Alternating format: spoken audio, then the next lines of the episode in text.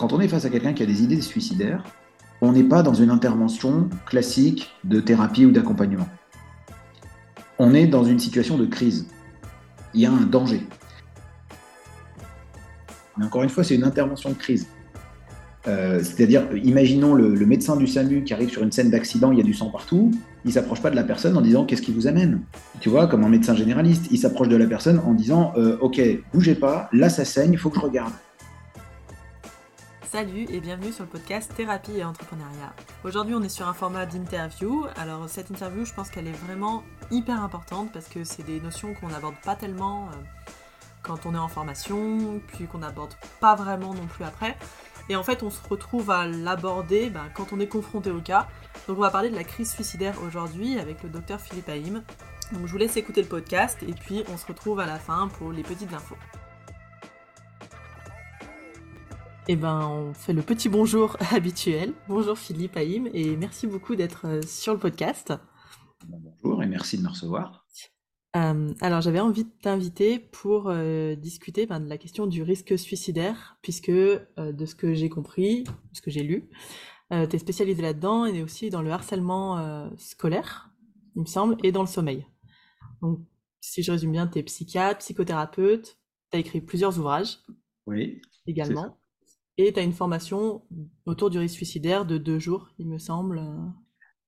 oui, c'est-à-dire qu'effectivement, à, partir de ma pratiques de psychiatre et, de, autres. Euh, voilà, il y a des, choses dans lesquelles je me suis spécialisé et que je me suis mis à enseigner. Donc évidemment l'hypnose, les thérapies brèves, mais aussi euh, sur certaines thématiques comme effectivement le, risque suicidaire, le, harcèlement scolaire, qui sont le harcèlement, j'ai écrit un bouquin là-dessus aussi, et puis deux, trois autres domaines, le psychotraumatisme, enfin voilà, c'est quelques domaines dont, que j'apprécie particulièrement de, de discuter et d'essayer de, d'aider. Voilà. Mmh. Qu'est-ce qui t'a amené à te spécialiser comme ça euh, dans, ces domaines? Alors c'est toujours le hasard. Euh, c'est, rare qu'on soit spécialisé dans quelque chose euh, en l'ayant fait exprès, je pense. Enfin, en tout cas dans mon métier. Parfois on peut avoir une vocation, une envie, mais on y arrive un, petit peu par hasard. Voilà. Les, les, domaines en l'occurrence, je ne sais pas, le, psychotraumatisme, c'est vrai qu'il y a un moment, j'ai travaillé dans un endroit où les gens avaient vraiment dans l'idée que l'hypnose, les thérapies brèves, c'était vraiment un très bon outil sur le traumatisme, ce avec quoi je suis d'accord, mais on s'est mis à m'envoyer beaucoup de psychotraumas. J'ai travaillé dans un centre qui parlait des agressions sexuelles, et, du coup, je me suis un peu spécialisé là-dedans. Euh, le harcèlement scolaire, c'est beaucoup venu des, euh, des gens que je recevais, des patients. Euh, on me rapportait de plus en plus de cas de harcèlement scolaire. Je me suis demandé comment on pouvait aider. J'ai vu les méthodes qui existaient je les trouvais pas satisfaisantes, donc j'ai creusé plus loin et puis j'ai j'ai mis au point des choses. Alors à partir de préoccupations que j'avais déjà, hein, c'est-à-dire que l'idée de de pouvoir désamorcer la violence par les mots, c'est un sujet qui me préoccupe depuis longtemps, en ayant travaillé en psychiatrie, j'ai travaillé en prison aussi. Donc, c'est des, sujets qui sont importants pour moi, qu'on n'en arrive pas à la violence physique et qu'on puisse apaiser la violence verbale avec des mots avant qu'on en ait à venir aux mains. Euh, voilà. Et la crise suicidaire, ben, euh, euh, la crise suicidaire, c'est quelque chose pour lequel euh, j'avais déjà un peu d'intérêt dans le sens où j'avais travaillé au CHU euh, dans un service où le, patron de ce service était un peu spécialisé là-dedans. On avait eu pas mal de formations, on donnait pas mal de formations sur le sujet. Donc c'est un sujet que je connaissais un peu. et dans le milieu de l'hypnose, euh, les gens ont entendu parler de moi là-dessus ben, suite à des discussions qui ont eu lieu sur le fameux forum Facebook euh, Hypnose. Euh, et c'est venu un peu par hasard aussi. C'est-à-dire qu'un jour, quelqu'un a, lancé une conversation en rapportant une situation avec une personne qui lui fait part d'idées suicidaires et il ne savait pas trop ce qu'il fallait faire. Et bah, comme toujours, il y a un peu de tout dans, dans, cet endroit. Il y a des gens euh, avec des formations hyper avancées, des gens qui débutent, il y a des gens qui euh, sont un peu perchés, et puis des gens très terre à terre. Et il a commencé à avoir une conversation autour de ça. Et je me suis rendu compte que, alors oui, il y a quelques personnes qui ont dit des choses un peu superficielles ou un peu n'importe quoi. Euh, raconte-lui l'histoire d'un arbre qui coupe ses propres racines. Enfin, bon, c'était un peu, voilà. La majorité des réactions était plutôt à dire euh, attention, si tu es hypnothérapeute, là, ça commence à dépasser nos compétences, il faut vraiment que tu passes le relais à un médecin, à un psychiatre. Bon, ce qui était un réflexe tout à fait euh, entendable. Mais je sentais beaucoup euh, de gens qui se disaient mais finalement, qu'est-ce qu'on peut faire? On ne sait pas trop quoi faire. Et puis des hypnothérapeutes aussi qui s'étaient formés, qui débutaient et qui un beau jour se retrouvaient avec ce genre de sujet sur la table. Euh, c'est-à-dire que dans beaucoup d'écoles de formation, on va leur dire, ben, voilà, vous avez votre domaine de compétences, vous ne devez pas empiéter sur des connaissances médicales ou psychiatriques, etc. Oui, sauf que les personnes qui viennent consulter, elles ne font pas la différence entre les indications chez un hypnothérapeute, psychothérapeute, psychologue, psychiatre. Pour beaucoup de gens, c'est très confus tout ça. Et donc, effectivement, il y a pas mal d'hypnothérapeutes qui rapportaient cette expérience d'avoir été face à des problématiques lourdes parfois. Mmh. Et, et, s'entend bien que la simple réponse, euh, bon, ben écoutez, moi je peux rien faire pour vous, il faut voir quelqu'un d'autre, ben, ce n'est pas toujours simple. Euh, et puis surtout, quoi en penser de quelqu'un qui va tenir un propos euh, suicidaire, mais pas très clair? Oh, moi j'en ai marre. si ça pouvait s'arrêter tout ça, ah, qu'est-ce que je dois comprendre de ce genre de propos? Et donc, du coup, moi j'avais simplement répondu que, et, si on faisait une formation dans laquelle on essayait d'explorer ça. C'est-à-dire, il y a des connaissances, il y a des choses à, savoir sur ce sujet. Et la, vraie question, c'est est-ce que je suis dans une urgence extrême, une urgence suicidaire, la personne, elle risque de sortir de mon cabinet et de se foutre en l'air? Ou est-ce que j'ai le temps de temporiser et de réfléchir? Mmh. euh, Qu'est-ce que je fais? Quand est-ce que je l'adresse? Comment? À qui? Voilà. Et donc j'avais dit, mais ça vous intéresserait que je fasse une formation là-dessus? J'ai vraiment lancé ça comme une espèce de bouteille à la mer. C'était pas trop prévu au programme et ça a euh, euh, tout de suite donné des réactions très positives de gens qui disaient, mais si, on aimerait bien en savoir plus.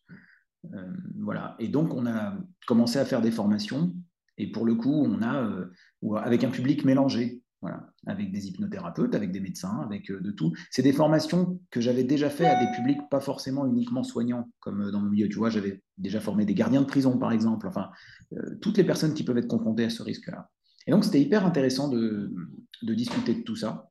Et, voilà, c'est un peu comme ça que c'est venu. C'était pas forcément une vocation de départ m'intéresser particulièrement au suicide. Mmh.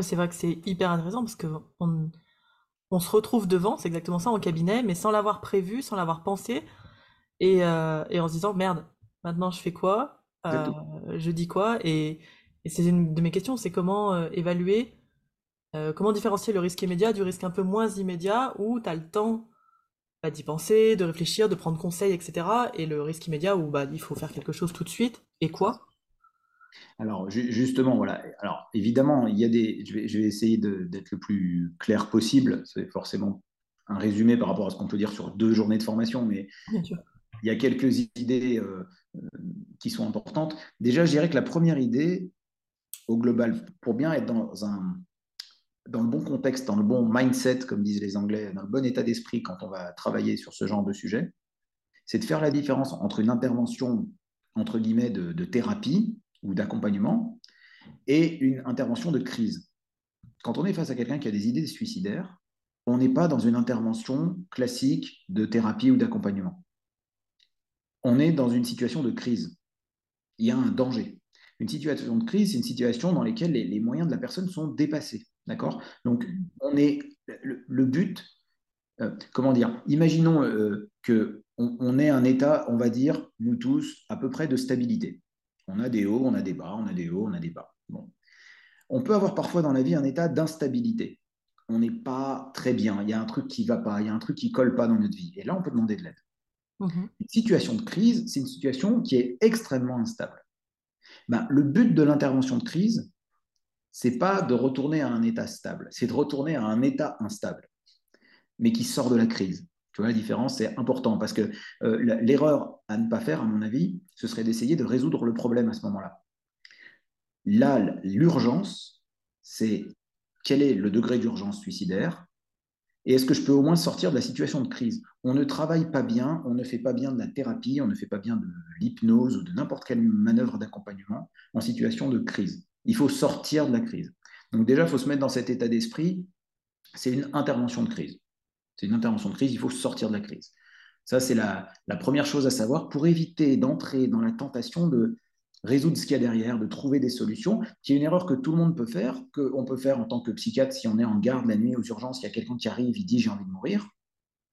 On ne va pas faire un entretien de 2h à 4h du matin pour essayer de lui faire sa grande psychothérapie. Hmm. On va essayer de se dire est-ce que cette personne est en danger de mort en fait? Voilà. Et déjà, si on sort du danger de mort, Après, on réfléchit. Si on veut, je compare souvent ça au, premier secours. Quand il y a un accident, euh, déjà, tu vas euh, voir s'il faut faire un massage cardiaque, tu vas voir s'il faut appeler quelqu'un, tu vois si la personne est en train de mourir. Et puis, quand elle est ou tu, l'écartes d'un endroit où il y a des flammes, et une fois qu'elle est écartée de l'endroit où il y a des flammes, tu vas évaluer les lésions, dire est-ce qu'il faut euh, un médecin, est-ce qu'il faut un chirurgien, est-ce qu'il faut. C'est un peu la même chose. On va à l'urgence, on sort de la crise. Et une fois que la vie n'est pas en danger, on revient à quelque chose de plus classique. Voilà. Donc ça, c'est les premiers secours, mais psychologiques en fait. Et c'est pour ça je pense que tout le monde devrait en avoir quelques notions, tout comme tout le monde devrait savoir faire un massage cardiaque. On peut être confronté à quelqu'un qui fait un arrêt cardiaque dans la rue. Et eh ben, on peut être confronté à, quelqu'un dans notre métier ou ailleurs, surtout dans nos métiers où on rencontre plein de monde, euh, qui passe par ce genre d'idée. Voilà. Ça, déjà, c'est pour le, le décor. Euh, donc, il faut commencer par s'alerter. Voilà. Il ne faut pas avoir peur de un peu trop s'alerter et ensuite se calmer plutôt que minimiser et passer à côté d'un truc grave. Donc c'est vrai que la chose que je dis souvent, c'est que même si vous avez un propos qui vous semble être une allusion, une vague idée en lien un peu de loin avec, ben, sautez dessus et posez la question. Parce que c'est vrai qu'on a tendance dans le milieu de la thérapie, dans le milieu de l'accompagnement, à essayer, et c'est normal, c'est ce qui fait le, le succès de nos méthodes, à essayer de trouver ce qui va bien chez la personne, à trouver sur quoi on peut s'appuyer, quelles sont ses compétences, ses ressources. Et on a raison de faire ça. Euh, euh Erickson, pour citer que lui, euh, disait tout le temps ça, que finalement, il y, a toujours quelque chose sur lequel on peut capitaliser, on peut utiliser tout ce qu'on a euh, avec le patient pour, pour découvrir des compétences. donc, on aurait très envie de recadrer, de minimiser, de trouver ce qui est bien là-dedans, de, non, là, il faut savoir s'il y a un problème. Donc, même si on a une vague allusion, euh, des fois, je me dis que j'en ai marre de tout.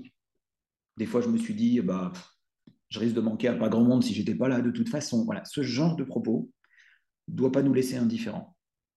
Euh, on ne doit pas le passer sous silence. Il faut demander aux gens ce qui se passe. Donc déjà, la première chose à savoir, et c'est le sujet sur lequel on bosse le plus en formation, c'est qu'il faut absolument poser la question il faut poser la question. Et ce qu'on s'aperçoit quand on le fait en exercice, en jeu de rôle, c'est que c'est pas si simple de poser la question quand on n'a pas l'habitude. Quand tu dis la question, c'est la question de est-ce que vous avez déjà pensé à vous suicider ou Est-ce que vous avez il faut utiliser les bons mots. Il ne faut pas dire mais vous avez déjà pensé à en finir, vous avez déjà pensé à une solution plus radicale que les autres Non, pas du tout. Est-ce que vous avez déjà pensé à mourir? Est-ce que vous avez pensé à vous donner la mort? Est-ce que vous avez déjà eu des idées de suicide? Il faut absolument, dans cette question, employer les mots tels qu'ils sont, le mot suicide, le mot mort, pour que ce soit très clair pour les gens. Et si vous avez posé la question un peu trop, alors que c'était moins grave que ça, et que la personne vous rassure, ben c'est mieux que l'inverse. Que de se dire, mince, je ne l'ai pas vu venir, et la personne, elle s'est suicidée euh, deux jours après m'avoir vu. Ça, c'est horrible pour un thérapeute. Hein. Et, pour un psychiatre, je pense que je ne connais pas un seul psychiatre à qui c'est pas arrivé au moins une fois d'avoir un patient qui s'est suicidé. Mais c'est toujours une expérience terrible. Surtout quand on l'a vu pas longtemps avant, on se dit mais c'est pas possible, qu'est-ce que j'ai raté? En vrai, c'est pas de notre faute, on peut pas éviter tous les suicides, mais tu peux pas t'empêcher de te dire mais mm. mince, j'ai raté quelque chose. Donc se laisser un max de chances de rater euh, des choses, voilà. Et donc il faut, s'il y a quelque chose qui se passe, il faut rebondir dessus en plus de ça, euh, quand on apprend l'hypnose, les thérapies brèves, on a des outils de communication qui nous permettent de faire ça soft, euh, respectueusement, en position basse, mais clairement. On peut dire, excusez-moi, vous avez dit quelque chose, ça m'a interpellé. Est-ce que ça vous embête si je vous pose une question sur cette phrase parce que ce n'est pas très clair pour moi? Est-ce que quand vous dites ça, ça veut dire que vous avez pensé à mourir? Est-ce que vous avez souffert Moi, j'aime bien la poser comme ça. Personnellement, je dis aux gens, est-ce que vous avez souffert au point d'avoir eu envie de mourir? Euh, parce que comme ça, en le formulant de cette manière-là, je lui souligne aussi qu'il a souffert, que je l'ai bien perçu. Voilà. Euh, il y a une espèce de validation comme ça. Et est-ce que vous avez souffert au point d'avoir envie de mourir? Mhm. Quand tu dis position basse, toi, ta définition à toi de la position basse, parce qu'on entend un peu tout et son contraire là-dessus. Euh, la position basse, moi je me réfère au, travail des systémiciens qui disent qu'en gros il y a les relations symétriques, on a la même force dans la relation, et puis il y a les relations complémentaires, où il y en a un qui a plus de force dans la relation. La plupart des positions complémentaires ça ne veut pas du tout dire position de domination. C'est une position euh, acceptée par les deux parties. Par exemple, tu me poses une question, tu attends une réponse, tu te mets en position basse. Mais euh, ça veut, et moi, je me mets forcément en position haute pour te donner la réponse. Mais ça ne veut pas dire que je suis dominant et écrasant, parce que si tu me disais, euh, ah bah tiens, non, moi j'ai entendu d'autres concepts. Voilà. Donc la plupart du temps, c'est des positions complémentaires sont acceptées. Il y a un, en position basse, un en position haute. Et le, le, piège de ça en thérapie, alors après, il y a tous les concepts qui vont avec, hein, l'escalade symétrique, euh, qui est un conflit, etc. Mais bon, le piège de ça en thérapie, c'est qu'effectivement, le patient, euh, le client arrive en position basse, puisqu'il nous demande de l'aide. Aidez-moi, je ne sais pas quoi faire. Et nous, il nous met en position haute. Vous, vous êtes thérapeute, vous êtes ceci, cela, vous savez des choses. Donc c'est logique qu'ils nous mettent dans cette position-là. On ferait ça en allant, je sais pas moi, chez son garagiste ou chez son dentiste. Sauf qu'en thérapie, on sait que c'est la personne qui va trouver la solution c'est la personne qui va travailler. Et donc l'enjeu de la thérapie, c'est d'inverser la vapeur et de se retrouver en position basse, nous. Et donc de le mettre en position haute, lui, parce que c'est en position haute qu'on bosse le plus. Tu vois bien dans un interview, quoi. Mhm. En position haute, tu travailles plus, tu t'exposes plus, tu prends plus de risques, tu te mets en danger. Et or, c'est ce qu'il faut qu'il fasse et ce qu'il n'arrive pas à faire. Donc, souvent, il faut le faire en position basse, en position modeste, de manière à obtenir quelque chose de lui. Et c'est pas si simple, justement, les gens qui sont en grande souffrance, ils ont tendance à essayer de se maintenir en position basse le plus possible, euh, bah, parce qu'ils sont fatigués, ils sont en souffrance et ils aimeraient bien qu'on leur amène la solution toute faite. Donc, bien sûr, la chose à éviter, c'est d'être frontal. Si en thérapie, on va dire à quelqu'un, non mais monsieur, la solution, elle vient de vous, hein, euh, c'est vous qui avez les compétences, hein, vous savez, moi, on me l'a dit en formation, hein, c'est les, ressources, elles sont pas chez moi, les ressources, elles sont chez vous. Mmh. Si on dit ça, on est en position haute en le disant, en fait. Donc c'est pour ça qu'on va utiliser beaucoup de techniques de questionnement quand on discute avec les gens. Le questionnement nous met en position basse. Et par exemple, dans la formule que je disais, parce que là j'ai besoin de le mettre en position haute parce que j'attends un truc difficile de lui. J'attends qu'il m'expose un truc qui lui fait peur en fait. Il faut savoir que les gens qui ont des idées suicidaires ont peur. Ils ont très peur de ce qu'ils pourraient s'infliger à eux-mêmes.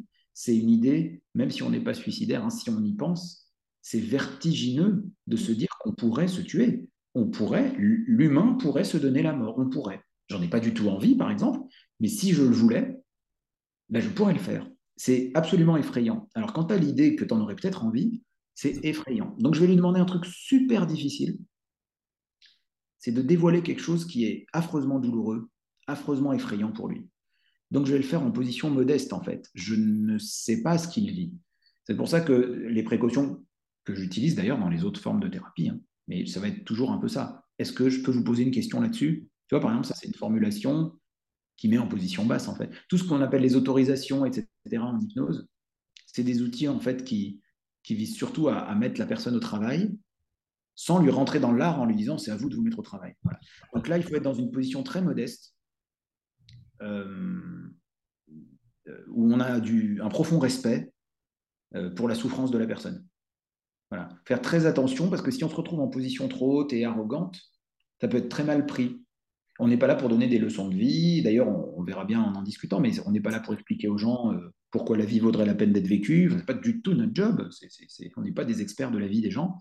Euh, on est juste des experts de notre technique. Et notre technique, elle dit que pour obtenir une réponse de quelqu'un, il vaut mieux que je me, mette dans la posture de celui qui n'a pas la réponse.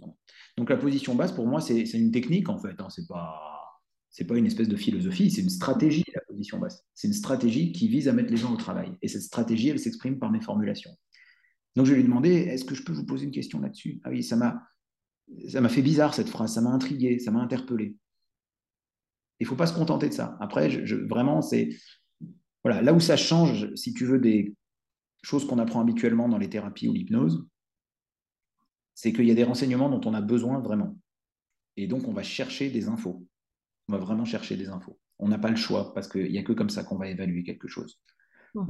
Donc la première chose, donc j'ai dit sur l'état d'esprit. Deuxième chose, c'est poser la question. Poser la question explicitement. Et c'est une fois qu'on a posé la question qu'on va euh, chercher des infos qui vont nous renseigner sur l'urgence, euh, la dangerosité euh, actuelle. Voilà. Mmh j'avais cru lire qu'il y avait des, des, espèces de critères Euh, du genre, est-ce que le suicide est planifié? Est-ce qu'il euh, y a des moyens à disposition, des choses comme ça? C'est, Ça rentre en ligne de compte, ça, ou c'est un peu dépassé? Non, non, non, c'est pas dépassé du tout. Euh, c'est pas dépassé du tout. moi, je dirais qu'il y a une partie qui consiste ah oui, un certain nombre de critères. Tout le monde ne les organise pas dans le même ordre. Mmh voilà. Mais globalement, moi, ce qui me semble, c'est que ça tourne toujours autour des mêmes choses. Donc, la première idée, c'est d'évaluer la fragilité, la fragilité de la personne. Et cette fragilité, elle est dans de multiples domaines. Hein, toujours les mêmes d'ailleurs par rapport à moi, par rapport aux autres, par rapport au monde. Euh, et donc, il y a plein de facteurs de risque de suicide. Il y a plein de choses qui nous mettent en fragilité. Alors, par exemple, le plus important, facteur de risque, mais vraiment le plus important de très, très, très, très, très loin, le facteur qui statistiquement donne le plus de chances de se suicider, c'est eh ben, c'est d'avoir déjà essayé. Donc, par exemple, c'est sûr qu'une des premières questions à poser, ça c'est une grande règle en psychologie, le plus grand prédicteur d'un comportement, c'est d'avoir déjà eu ce comportement. Donc la première chose, évidemment, c'est mais alors on peut demander, alors pas forcément dans l'ordre que je dis là, hein, ça c'est un ordre pour se rappeler si tu veux, mais la fragilité, ça peut être de savoir est-ce que la personne a déjà fait des tentatives, est-ce qu'elle a déjà essayé de se faire du mal, est-ce qu'elle euh, a euh, des maladies particulières, par exemple, toutes les pathologies psychiatriques certaines beaucoup plus que d'autres, mais toutes les pathologies psychiatriques sont des facteurs de risque. Ça donne un, un j'ai plus la statistique en tête, mais ça multiplie les risques de suicide énormément. Donc, voir si la personne a déjà eu des antécédents psychiatriques, des traitements, même si vous n'êtes pas psychiatre, mais, de demander si la personne a déjà pris des traitements en psychiatrie, si elle a déjà été hospitalisée dans un hôpital psychiatrique, euh, si elle a déjà eu des, maladies ou si elle a déjà eu à consulter en psychiatrie. Ça, c'est un facteur de risque qui doit nous dire, hmm, ça donne une fragilité. Il y a aussi les maladies physiques, pas toutes, mais c'est vrai que quelqu'un qui a déjà eu des infarctus, qui a déjà eu un cancer, qui a déjà eu des maladies qui le confrontent à ça, statistiquement, ça augmente un peu. Euh, et les autres types de fragilités, alors il y a aussi les fragilités euh, euh, sociales, c'est-à-dire que par exemple, une personne seule, statistiquement, elle est un peu plus en fragilité par rapport au suicide qu'une personne qui vit en couple. Ça ne veut pas dire que tous les gens qui sont seuls sont à risque. Mais ça veut dire que parmi les gens à risque, on en trouvera un tout petit peu plus euh, que dans la population générale qui sont seuls. Les personnes qui viennent de vivre des ruptures, quel que soit le type de rupture, rupture sentimentale, rupture familiale, donc le, divorce, euh, mais aussi rupture professionnelle, quelqu'un qui vient de perdre un travail. Licenciement, euh, comme ça. Rupture de, de, santé, rupture géographique parfois. Je viens d'arriver dans une autre ville, je suis complètement désespéré, j'ai personne. Voilà, les ruptures même amicales, pourquoi pas. tout ça, ça donne des fragilités aussi. Et puis, euh, euh, donc ça c'est plus par rapport aux autres, et par rapport au monde, entre guillemets, c'est la perte de sens. Les gens qui trouvent plus de sens à leur vie, les gens qui, voilà, qui ont des, questionnements autour de ça, euh, ça peut être compliqué. Et c'est toujours une discussion intéressante à avoir quand les gens ont vraiment une idée de mourir, d'ailleurs, de savoir quelles sont leurs croyances. Qu'est-ce qu'ils pensent de la mort? Est-ce que, par exemple, ça, a été démontré que le fait d'avoir une religion est un facteur protecteur par rapport au suicide? Protecteur dans, dans le sens. Euh, C'est-à-dire que les gens. Qui ont... un peu le. Ouais, c'est ça. Les gens qui ont une religion se suicident un petit peu moins. Alors pourquoi? Bah, Déjà parce que c'est interdit. C'est interdit de le faire. Donc si la personne a une croyance, voilà. Il y a même des religions où euh, si on se suicide, on ne va pas au paradis. Mm. Euh, donc il y a des gens pour qui c'est une excommunication de se suicider. Donc il y a des gens qui ont une croyance. Mais il y a aussi le fait que les gens qui ont une religion ont tendance à essayer de trouver un sens au malheur plutôt que se dire tout ça n'a pas de sens, euh, je vais quitter ce monde. Alors, bien entendu, ce n'est pas complètement protecteur. Moi, j'ai déjà eu pour patient euh, un prêtre, par exemple, hein, qui a passé toute sa vie à, se dévouer à sa foi et qui était extrêmement dépressif avec des idées suicidaires au maximum. Donc, ce n'est pas absolu. Mais bon, bref, ça, c'est la fragilité de la personne qu'il faut évaluer et qui nous donne des indices de là où on en est. J'en profite pour te poser une question parce qu'elle était dedans et on va pas y revenir après. Je, il m'avait semblé donc voir, tu m'as dit, les fragilités, il y a tout ce qui est donc troubles psychiatriques. Mm. Est-ce qu'il y a d'autres choses où il faudra faire attention, du genre ah, bah, dépression, évidemment, alcoolisme, oui. des, facteurs comme ça où bien sûr, bien dit, euh, oula. Mais, mais, si on veut retenir globalement, c'est sûr que on va dire tout ce qui est maladie psychiatrique, donc, même dépression, anxiété, mais bien entendu, les maladies graves, si une personne nous dit qu'elle a une schizophrénie, un trouble bipolaire, etc., ce sont des facteurs de risque, ce sont des gens qui, hélas, se suicident un peu plus que la population générale. Je crois que 10% des personnes schizophrènes se, suicident, c'est terrible, c'est un chiffre énorme. Euh, les personnes euh, avec des troubles bipolaires, elles peuvent avoir des risques aussi Alors, pas tous, évidemment, il y en a qui vont très bien, qui sont jamais frappés par une seule idée suicidaire. Mais une personne qui nous énonce des idées suicidaires, on sait que si elle a cette fragilité psychiatrique, ça compte. Donc, quelle que soit la fragilité psychiatrique, les addictions, ça compte aussi, bien sûr. Parce qu'une addiction, bah, ça peut désinhiber, une addiction, ça peut désespérer. Donc, euh, voilà, les maladies psychiatriques, les addictions, les, maladies physiques, euh, le contexte de vie. Euh, bon, on ne peut pas tout citer, mais déjà se donner une idée générale. Ensuite, l'autre partie, effectivement, c'est la, la, la possibilité que ça arrive, la possibilité concrète que ça arrive. Et ça, effectivement, c'est un peu ce que tu disais tout à l'heure, c'est le, côté scénario. C'est-à-dire que la deuxième question à poser après, est-ce que vous avez déjà pensé au suicide? Est-ce que vous pensez à vous donner la mort? Si la personne, d'une quelconque manière, me dit oui, la question d'après, c'est et est-ce que vous aviez pensé à comment vous vous y prendriez pour le faire? Alors je sais, ça paraît pas facile quand on n'a pas l'habitude de poser ces questions intrusives, surtout si on vient d'une formation où on nous a appris à dire des questions hyper respectueuses, à pas aller plus vite que la personne. J'entends très bien et je le fais et je l'enseigne, et, etc. Mais encore une fois, c'est une intervention de crise. Euh, c'est-à-dire, imaginons le, médecin du SAMU qui arrive sur une scène d'accident, il y a du sang partout, il s'approche pas de la personne en disant qu'est-ce qui vous amène? Tu vois, comme un médecin généraliste, il s'approche de la personne en disant euh, Ok, bougez pas, là ça saigne, il faut que je regarde. Vous avez mal à quel endroit? Vous sentez encore, si je vous touche la main, vous sentez la pression de mes mains ou vous ne la sentez pas? Il a besoin de renseignements précis. Ben là, c'est pareil en fait. Euh, donc, je sais que ce n'est pas habituel, mais il faut qu'on sache. Et donc là, ça va vous donner beaucoup d'informations. Et il est là le gros critère d'urgence. C'est si, plus c'est, en gros, pour faire simple, plus c'est scénarisé, plus c'est dangereux. Oui. Voilà moins c'est scénarisé, moins c'est dangereux. C'est-à-dire que les idées suicidaires, ça commence toujours comme ça. En gros, quand on a un problème dans la vie, on a plusieurs idées de solutions. Puis des fois, on a un peu moins d'idées de solutions. Et parmi ces différentes idées de solutions, une d'elles, ça pourrait être le suicide. Et puis après, on a de moins en moins d'idées de solutions parce qu'il y a de moins en moins de choses qui marchent. Et puis au bout d'un moment, c'est soit il va se passer ça, soit c'est le suicide. Et la crise suicidaire, c'est je vois plus d'autres solutions que le suicide. Donc, euh, au début, quand on a encore plusieurs autres solutions, mais qu'il y a quand même les idées qui débarquent, au début, c'est ce qu'on va appeler des idées suicidaires passives. C'est-à-dire, elles viennent d'elles-mêmes. Euh, des fois, je me dis, après tout, si je ne me réveille pas demain matin, chez personnes âgées, on va entendre ça. Mmh. Oh, vous savez, hein, moi, de toute façon, j'ai déjà pas mal de maladies, donc finalement, si ça, si ça doit m'emporter, ben, ça m'emportera. Euh, voilà. Euh, non, j'ai pas vraiment envie de mourir, mais je me suis déjà dit, si tu tombes malade, ben voilà, ou si tu as un accident, bon. Donc, c'est des idées qui passent comme ça mais sans projet précis. Et au fur et à mesure, ça se cristallise. Oh, bah, je pense que si je devais me foutre en l'air, je ferais plutôt comme ça parce que j'ai pas envie de souffrir avant de mourir, par exemple, donc j'utiliserais tel moyen. Et puis petit à petit, ça se cristallise un peu, et après, ça devient des idées suicidaires actives. Oui, il y a des fois, je me dis, je vais le faire. Et puis, il y a les idées actives et carrément scénarisées. Le plus dangereux étant que la personne a déjà tout préparé. Euh, le plus dangereux, euh, voilà, moi ça m'est arrivé une fois, bon bah c'était, ça s'est terminé à l'hôpital parce que la personne elle me disait euh, j'ai une date, c'est tel jour, c'est l'anniversaire du décès de ma mère, je veux la rejoindre, j'ai tout prêt. Ouh là, là alerte rouge, drapeau rouge dans tous les sens. Plus c'est scénarisé, plus la personne est décidée, plus c'est dangereux. Plus c'est passif, plus on a un petit peu de temps, sans dédramatiser, jamais dédramatiser, mais voilà. Et il y a euh, des choses périphériques que les gens font qui nous indiquent qu'ils sont décidés. Par exemple, ils règlent leurs affaires. Ils font le testament. Ils, règlent leurs comptes avec les uns les autres. Ils vont se réconcilier. Euh, les ados, euh, ils donnent leurs affaires. Ils donnent leurs affaires préférées. Et on ne comprend pas bien des fois parce que c'est des affaires qu'on ne trouve pas belles. Ils vont donner leur t-shirt préféré, mais de toute façon, c'était un t-shirt pourri trouvé. Ouais, mais c'est leur t-shirt préféré. En fait, ils l'ont donné à quelqu'un.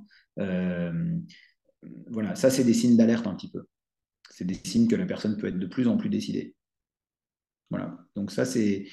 Et puis, il y a, euh, il y a effectivement l'accès aux, moyens de mourir. Euh, est-ce que la personne possède des armes à feu, par exemple? Une arme à feu, c'est très dangereux, ça, ça, tue, et des fois, ça tue pas que la personne. Euh, est-ce que la personne a préparé une corde? Est-ce que la personne a... Voilà. Est-ce que la personne, c'est justement un médecin ou une infirmière qui pourrait aller prendre tout un tas de médicaments dans l'armoire à pharmacie de son service hospitalier. Euh, voilà. Est-ce que la personne a accès à des moyens de mourir? Euh, voilà. Est-ce qu'elle habite au 15e étage? Et donc, ben, elle habite au 15e étage, elle veut mourir, elle a déjà regardé sa fenêtre avec un peu d'idée derrière la tête. C'est beaucoup plus dangereux. Est-ce que la personne a accès à ces moyens-là?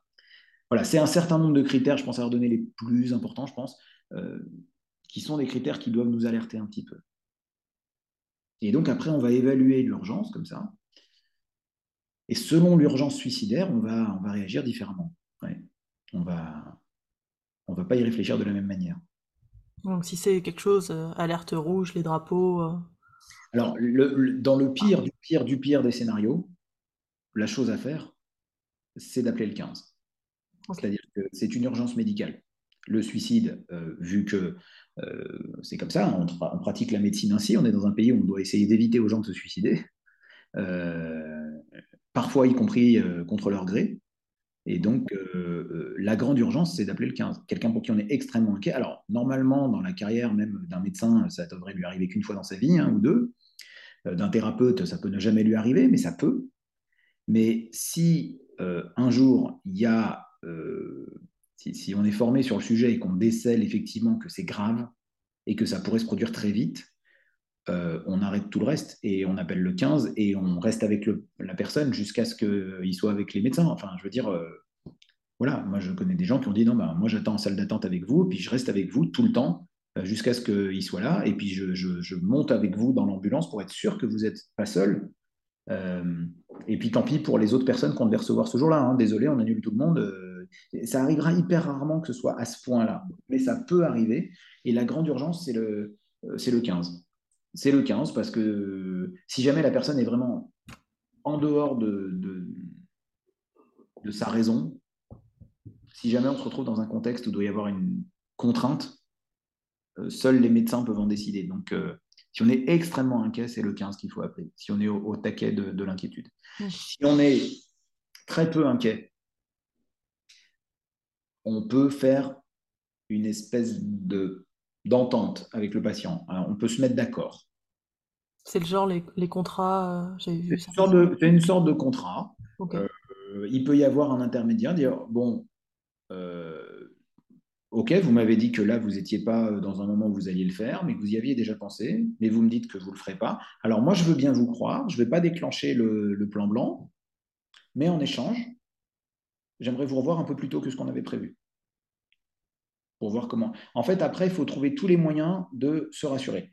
Euh, on peut se mettre d'accord sur un truc. On peut entendre qu'il y a des personnes, si vous leur parlez d'urgence, d'hôpital, etc., etc., c'est un peu compliqué. Mais par exemple, on peut demander à la personne est-ce que vous êtes seule là? Est-ce que vous allez rentrer Vous allez être toute seule?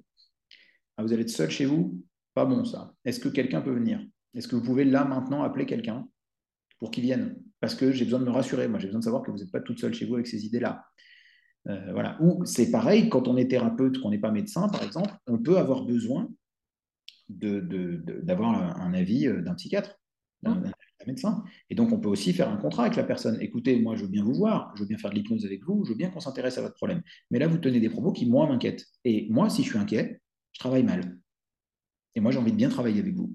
Donc, pour me rassurer, pour que je puisse, ça, c'est vraiment position basse, hein, euh, c'est parce que moi, j'ai besoin de votre aide. Donc, pour que ça me rassure, moi, j'ai vraiment besoin qu'il y ait un suivi à côté. J'ai besoin de savoir qu'il y a un psychiatre dans les parages, qu'il y a quelqu'un qui vous a vu et qui dit que c'est OK.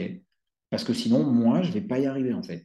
Donc, voilà. Et je sais que c'est difficile parce que, justement, on en parlait avec les hypnothérapeutes.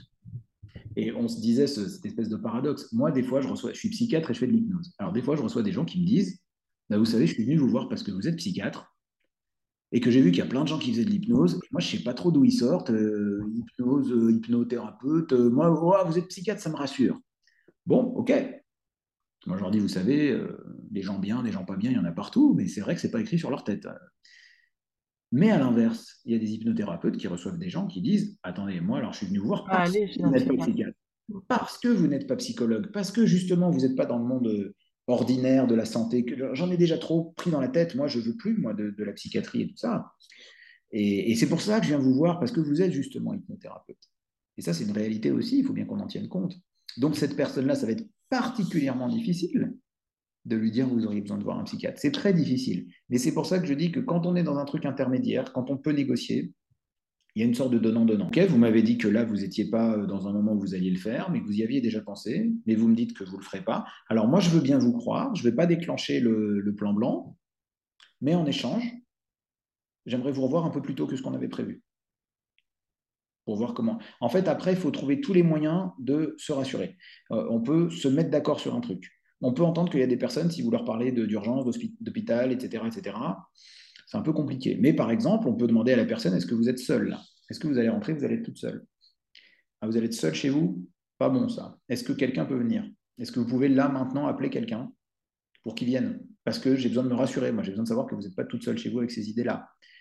Euh, voilà. Ou c'est pareil, quand on est thérapeute, qu'on n'est pas médecin, par exemple, on peut avoir besoin d'avoir un avis euh, d'un psychiatre, d'un médecin. Et donc, on peut aussi faire un contrat avec la personne. Écoutez, moi, je veux bien vous voir, je veux bien faire de l'hypnose avec vous, je veux bien qu'on s'intéresse à votre problème. Mais là, vous tenez des propos qui, moi, m'inquiètent. Et moi, si je suis inquiet, je travaille mal. Et moi, j'ai envie de bien travailler avec vous. Donc, pour me rassurer, pour que je puisse, ça, c'est vraiment position basse, hein, euh, c'est parce que moi, j'ai besoin de votre aide. Donc, pour que ça me rassure, moi, j'ai vraiment besoin qu'il y ait un suivi à côté. J'ai besoin de savoir qu'il y a un psychiatre dans les parages, qu'il y a quelqu'un qui vous a vu et qui dit que c'est OK. Parce que sinon, moi, je ne vais pas y arriver, en fait. Donc, voilà. Et je sais que c'est difficile parce que, justement, on en parlait avec les hypnothérapeutes. Et on se disait cette espèce de paradoxe. Moi, des fois, je, reçois, je suis psychiatre et je fais de l'hypnose. Alors, des fois, je reçois des gens qui me disent bah, Vous savez, je suis venu vous voir parce que vous êtes psychiatre et que j'ai vu qu'il y a plein de gens qui faisaient de l'hypnose. Moi, je ne sais pas trop d'où ils sortent. Euh, hypnose, euh, hypnothérapeute. Euh, moi, oh, vous êtes psychiatre, ça me rassure. Bon, ok. Moi, je leur dis, vous savez, des gens bien, des gens pas bien, il y en a partout, mais c'est vrai que ce n'est pas écrit sur leur tête. Mais à l'inverse, il y a des hypnothérapeutes qui reçoivent des gens qui disent, attendez, moi, alors je suis venu vous voir parce que vous n'êtes pas psychiatre. Parce que vous n'êtes pas psychologue, parce que justement, vous n'êtes pas dans le monde ordinaire de la santé. J'en ai déjà trop pris dans la tête. Moi, je veux plus, moi, de, la psychiatrie et tout ça. Et, c'est pour ça que je viens vous voir, parce que vous êtes justement hypnothérapeute. Et ça, c'est une réalité aussi, il faut bien qu'on en tienne compte. Donc, cette personne-là, ça va être particulièrement difficile de lui dire vous auriez besoin de voir un psychiatre. C'est très difficile. Mais c'est pour ça que je dis que quand on est dans un truc intermédiaire, quand on peut négocier, il y a une sorte de donnant-donnant. Voilà. Et que de façon générale, vu le risque, il vaut mieux un peu trop s'alerter que pas assez. Mmh globalement. Moi, je ne serais euh, pas embêté qu'on m'ait alerté pour rien sur un risque suicidaire et que je dise finalement non, bah, c'est cool, en fait, la personne est suivie, elle est encadrée, c'est pas rien, euh, plutôt que l'inverse, quoi, et qu'il se passe euh, un truc irréparable. Mmh.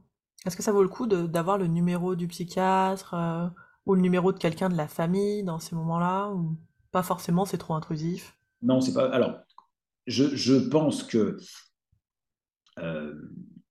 s'il y a un danger de mort, tout est permis. Voilà, je, vais être un peu radical. Euh, il y aurait des nuances à faire. Mais s'il y a un danger, je veux dire, à un moment donné, euh, ouais, à un moment donné, tout est permis. Quoi. À un moment donné, euh, si vraiment on est inquiet pour une personne et qu'on pense qu'elle pourrait mourir, non, on peut.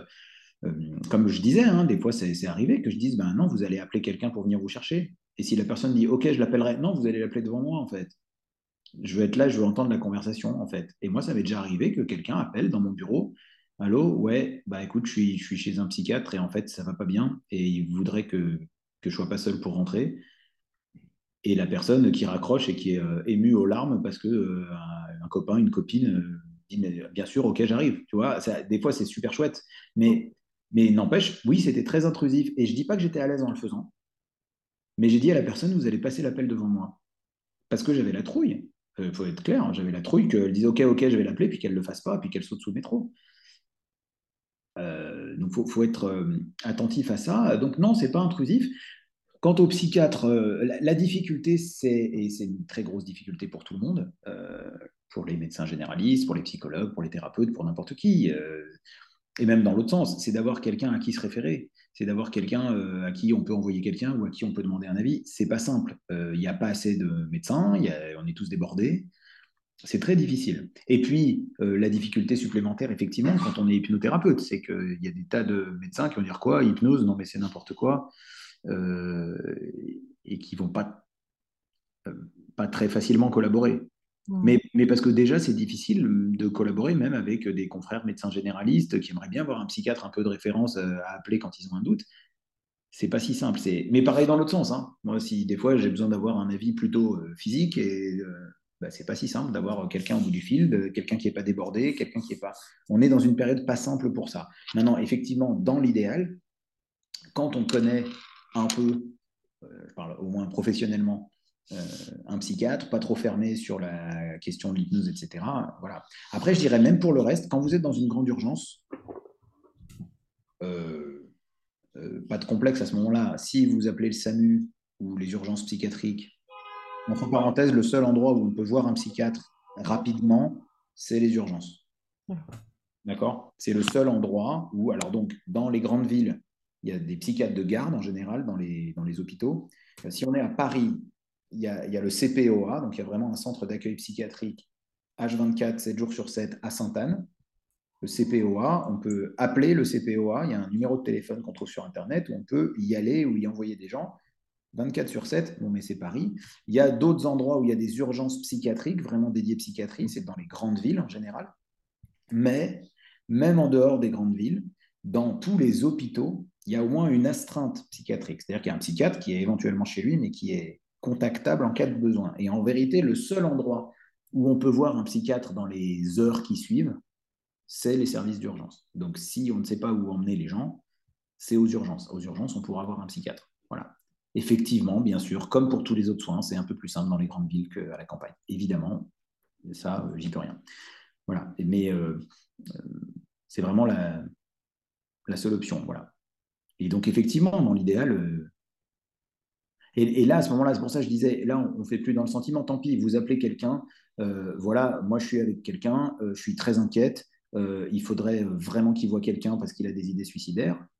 Même si quelque part vous tombez sur quelqu'un d'un peu fermé d'esprit, qui prend un peu de haut le fait que vous êtes hypnothérapeute ou je ne sais quoi, et qui vous parle comme un, un marabout, un charlatan, etc., tant pis, là on met notre ego de côté, il peut penser ce qu'il veut de ce qu'on fait.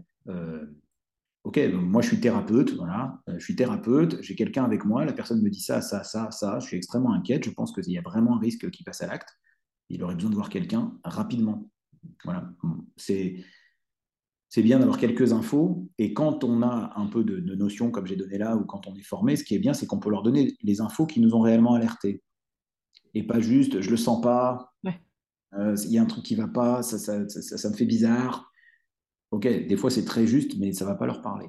Par contre, si je dis, voilà, c'est une personne qui a tels antécédents, qui a tel trouble, qui m'a donné telles idées, qui a un scénario, euh, là, normalement, si vous avez quelqu'un qui connaît son job au bout du fil, il va dire, euh, ok, bon, euh, c'est peut-être un charlatan qui m'a appelé, mais enfin bon, la personne, est mal. Mhm. Ok, donc avoir un contact, quelques contacts. Si on, a, des contacts, c'est le top. Et si on n'a pas de contact et qu'on est dans l'urgence, on appelle les ou, ou, le 15 euh, si vraiment, euh, pour emmener la personne jusque-là, euh, il vaut mieux d'ailleurs, hein, si c'est possible que la personne reste et attende le 15, c'est quand même le mieux. Alors on ne peut pas l'empêcher physiquement, hein, à un moment donné, on ne va pas se battre physiquement contre les gens, mais voilà, pour transporter la personne dans un, dans un endroit, si elle est vraiment très mal, il vaut mieux que ce soit le 15 ou une ambulance qui le fasse plutôt que prendre sa propre voiture et emmener la personne. Mmh. Encore une fois, s'il y a danger de mort, tout est permis. Mais mais, c'est plus assuré, c'est plus sécurisé, si vous voulez. Euh, et, voilà. Et puis je vous dis, moi, ça m'est pas arrivé souvent, mais ça m'est déjà arrivé une ou deux fois de dire à la personne, là, j'attends, ils vont venir, et puis je vais attendre avec vous, et c'est eux qui vont vous emmener. Voilà. Et des fois, même la personne qui dit non, non, mais je veux partir, je veux machin, des fois, le simple fait de dire non, non, non, on s'assoit là ensemble, on reste ensemble. Non, vous partez pas, vous restez avec moi. Voilà, encore une fois, sans s'imposer physiquement, mais des fois être ferme, clair sur le fait que non, non, là, moi, je suis inquiet et je ne peux pas vous laisser partir avec cette inquiétude-là. Mhm. Ok. Tu disais, ça c'est vraiment dans, si on est, sur une crise, euh, une crise grave. Si on est dans les étapes d'avant, mm. tu me disais, bon, bah, c'est peut-être pas le moment non plus de commencer à faire une grande thérapie sur la vie, etc. Qu'est-ce que les hypnos peuvent faire à ce moment-là? Alors, ils peuvent pas le faire maintenant. Ça ne veut pas dire qu'ils vont pas le faire plus tard. Euh, c'est juste là maintenant, il faut que je sois sûr que je suis en dehors de la crise. Voilà. Si je sais que je suis en dehors de la crise, que je sais que la personne a ses idées quand même qui lui traversent l'esprit régulièrement, mais je sais que je suis en dehors de la crise. Je sais que je ne suis pas en train de, d'avoir la vie et la mort de la personne entre les mains. Parce que je, moi, je maintiens, je pense vraiment, on ne peut pas travailler si on n'a pas l'esprit tranquille là-dessus. Si tu te dis à la moindre manœuvre que je vais faire, elle va se déstabiliser, elle va se foutre en l'air entre deux séances, on ne peut pas travailler sereinement. Qui va pouvoir être présent à la personne, qui va pouvoir déployer ses outils, qui va pouvoir même euh, entrer en transe avec ça derrière la tête? C'est juste pas possible. Donc, si maintenant on a vu que l'urgence n'est pas euh, la grande urgence et que, OK, on peut adapter notre prise en charge de sorte à, vraiment soutenir la personne, ou si on n'est pas seul, voilà, il y a, un psychologue, un psychiatre, quelqu'un qui connaît un peu le sujet, qui est dans l'affaire, et on est rassuré de ce point de vue-là. Bon, là, on peut se remettre à travailler. Mais c'est vrai qu'il y a une espèce d'entente avec la personne. C'est-à-dire qu'effectivement, de toute façon, euh, des fois, je leur dis pour euh, mettre un peu d'humour noir là-dedans, si vous vous suicidez, la thérapie est finie. Donc, en fait, si vous voulez qu'on travaille ensemble, il ne faut pas que vous soyez mort. Et alors, ça avait fait un petit peu rire, mais en même temps, le message derrière, c'est on se met d'accord, on va travailler sur un truc, il peut y avoir des émotions, ça peut être un peu délicat. Et donc, ça veut dire que si on travaille ensemble, le réflexe à avoir, c'est de m'en parler, ou de me revoir, ou de m'informer, euh, plutôt que renoncer, parce que ça peut faire partie du processus. Donc, c'est vrai qu'il vaut mieux avoir quelqu'un en face dont on sait qu'il est suffisamment stable pour pas repartir dans tous les sens. Et après, on découvre qu'il y a des gens qui ont vraiment beaucoup réfléchi à la question, qui ont une grande stabilité, qui disent non mais je sais très bien, justement, je veux travailler là-dessus. Oui, des fois, des idées me traversent l'esprit, mais ça n'a jamais été euh, quelque chose de sérieux. Bon, des fois, on peut, euh, on est bien obligé d'ailleurs d'un peu faire confiance. Voilà. Mais c'est juste passer un petit temps à être sûr qu'on est en dehors de la crise, qu'on n'est pas avec des facteurs de risque majeurs, entre parenthèses, ça va permettre de découvrir aussi certaines fragilités qui font qu'un hypnothérapeute va peut-être passer la main d'emblée. Oui, peut-être que ce n'est pas l'urgence suicidaire qui est là, mais qu'on va découvrir que c'est quelqu'un, je sais pas, moi, qui a une schizophrénie, qui n'est pas bien équilibré, qui dit qu'il a arrêté de prendre son traitement. Oula, on sait qu'on danse sur des œufs, peut-être pas que pour des raisons suicidaires, mais au passage, ça nous a permis de découvrir ça. Voilà, des fois, ça clarifie un peu les choses. Et si après le cadre est bien posé et qu'on est, voilà, on est dans quelque chose où où on est un peu rassuré. Euh, là, on peut travailler. Mais on garde un œil, euh, on redemande régulièrement, tiens, les idées euh, que vous aviez l'autre fois, elles en sont où? Même pour nous, en fait. Et dites bien que vraiment, ouais, on ne pourra pas bosser si on n'est pas rassuré là-dessus. Je ne vois pas comment on peut bosser. Ou alors, c'est très, très position, c'est très prétentieux, quelque part, de penser que on va pouvoir dealer avec ça facilement. Ben non, c'est pas facile, en fait. C'est une problématique extrêmement douloureuse c'est dangereux.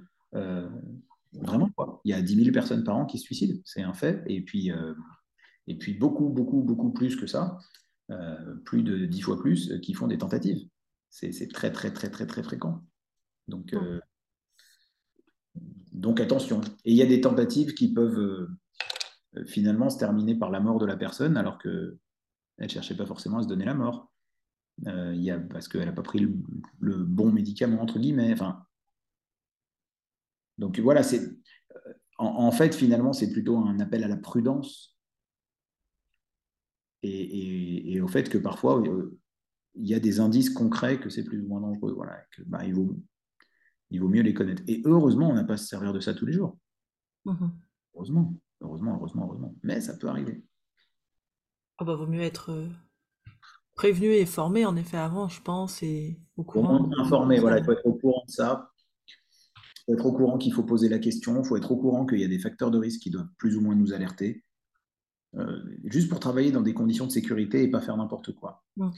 voilà, c'est un petit peu attentif à ça parce que c'est trop dommage de, passer à côté alors qu'en fait, des fois, euh, ben, euh, comme je disais, la grande, grande crise ultra urgente, elle est plutôt rare. Donc la plupart du temps, ça va permettre au contraire de se rassurer.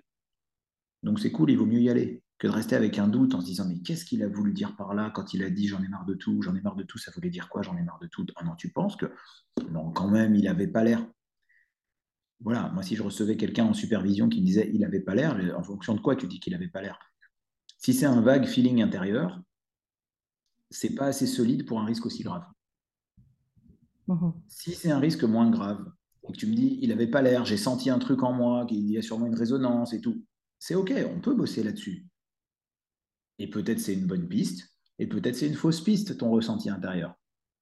Mais c'est pas grave. Euh, au pire, il fera trois séances de plus si tu as fait une fausse piste. Il se passe rien, personne n'est mort, justement. Par contre, le vague feeling intérieur, non. Et moi, même en tant que psychiatre, c'est de l'époque où je travaillais aux urgences, si quelqu'un m'appelait pour me dire il y a un risque suicidaire, je disais, bah, ok, qu'est-ce qu'il y a bah, Envoyez-le moi, mais qu'est-ce qui vous a fait dire ça? Qu'est-ce qui vous a alerté particulièrement? J'ai besoin de solide, j'ai besoin d'un truc qui tient la route, quoi. Mmh mon père me disait la confiance n'exclut pas le contrôle. Et, mmh. euh, du coup, j'ai l'impression qu'avec les personnes qui ne sont pas en crise, mais qui, comme tu dis, évoquent ces idées, ça, je vois beaucoup les hypnos des fois agir, on, on remet pas un rendez-vous. euh, Là, ça peut être, ça peut valoir le coup de remettre un rendez-vous à chaque fois, de les revoir, de. Bah, moi, pour le coup, si je suis inquiet, alors, moi, je, je- je- tu veux dire de ne pas donner un rendez-vous, de laisser la personne décider si elle Oui, voilà, vous revenez ou vous revenez pas. euh, Moi, je suis très, très comme ça, parce que je, vraiment, je suis très branché sur l'orientation solution, et donc, effectivement, de laisser un maximum de liberté à la personne, y compris dans la mesure du raisonnable sur le cadre, c'est-à-dire de dire à la personne, euh, si vous souhaitez me revoir, vous reprenez rendez-vous, et c'est vrai que les systèmes de prise de rendez-vous euh, d'agenda électronique, genre euh, Doctolib ou, ou autre, euh, on, on facilite vachement ça. On leur dit, bah, vous retournez sur Internet, vous prenez rendez-vous quand euh, ça vous arrange. Et déjà, ça me fait gagner cinq minutes dans la consultation euh, plutôt qu'à croiser nos agendas. Et ça leur laisse une grande liberté. Mais si j'ai la trouille, je redonne rendez-vous. Et je leur dis que c'est pour moi. Je leur dis, moi, vous m'avez dit un truc qui m'a inquiété, donc moi, j'aimerais bien vous revoir, en fait. Et pas dans trop longtemps. Et des fois, ça fait partie, justement, quand on est dans un truc intermédiaire, tu as une petite inquiétude, mais t'en es pas à appeler le 15. Mais quand même, t'aimerais bien que la personne voit un psychiatre. Ouais, mais quand même, elle veut pas. Ouais, mais quand même, elle est pas bien. Ouais, mais quand même, elle va pas le faire maintenant, elle me l'a dit. Mais ah, je sais pas trop. Et ben, des fois, euh, le truc, c'est de dire euh, revenez demain ou après-demain. Euh, ok, vous me dites que là, vous n'êtes pas seul. Vous allez être chez vous. Regardez, moi, demain matin, j'ai une place qui s'est libérée. J'aimerais bien voir dans quel état vous êtes demain matin. J'ai une place. Revenez me voir. Ou on se passe un coup de fil, ou on s'envoie un mail. Des fois, ça fait c'est ça le deal, des fois. Et des fois, à tête reposée, ben, des fois, la crise est moins en crise, où la personne te dit, bah, dites donc, euh, vous avez fait attention à moi, ça m'a touché, du coup, j'ai envie de bosser maintenant avec vous. Ou des fois, ça va être, bah, écoutez, j'ai bien réfléchi, en fait, euh, oui, c'est vrai que je vais mal. Et ça ne m'a pas quitté depuis hier soir, et je me dis que ben, peut-être qu'il faut que je vous écoute, et que on ne sait pas ce que ça peut donner. Mais bien sûr qu'on redonne, enfin là, pour le coup, moi, si je suis inquiet, je, je redonne un rendez-vous. Je, vraiment, j'hésite pas une seconde. Et voir, je lui dis de revenir même très vite, si je peux. Alors, je peux pas souvent, mais les personnes qui peuvent, par exemple, euh, moi, dans les soignants que j'ai formés, par exemple, les médecins généralistes, eux peuvent faire un truc que moi, je peux pas faire du tout. Ils peuvent donner un rendez-vous deux jours plus tard. Un généraliste, il peut avoir une petite place. Euh, ouais, de 15 minutes. Après, pour les, bah oui, parce que c'est des rendez-vous plus courts, parce qu'il prend des urgences aussi, quelqu'un qui a un, un problème urgent. Euh, voilà, un psychiatre, tu n'as pas rendez-vous le jour même en général. Ouais. Moi, j'ai beaucoup de mal à leur donner des rendez-vous rapides. Mais ça m'est déjà arrivé de dire, bah, vous passez en fin de journée, ou je vous vois entre midi et deux, ou... Euh... Ah oui, oui. Ah, si je suis inquiet, je suis inquiet. Ça va m'empêcher de bosser, d'être inquiet. Ça, ça va m'empêcher de bien bosser. Donc, euh, je vais pas... C'est pour ça que je dis qu'on n'est pas complètement dans la thérapie quand on fait ça. Je ne suis pas en train de dire, ah bon, euh... ah ouais, t'es inquiet, euh, ah, toi le thérapeute, t'es inquiet, alors qu'est-ce qu'il y a en toi? Non, non, et attends, je suis inquiet parce qu'il y a des critères, la personne, elle peut se foutre en l'air, elle m'a vu deux jours avant, c'est pas une bonne idée ça. Voilà, on discutera plus tard de ma psychologie.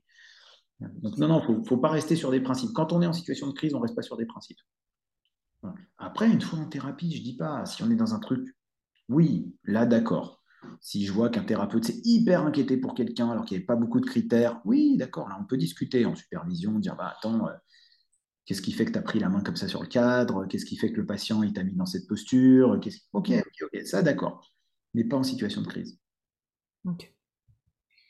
Et c'est le seul domaine quand, dans mes formations où j'enseigne ce genre de truc. Hein. C'est le seul. Le, tous les autres domaines, je suis dans la posture thérapeutique beaucoup plus celle qu'on connaît le plus. Hein. Je ne suis pas du tout comme ça ailleurs. Là, je, je...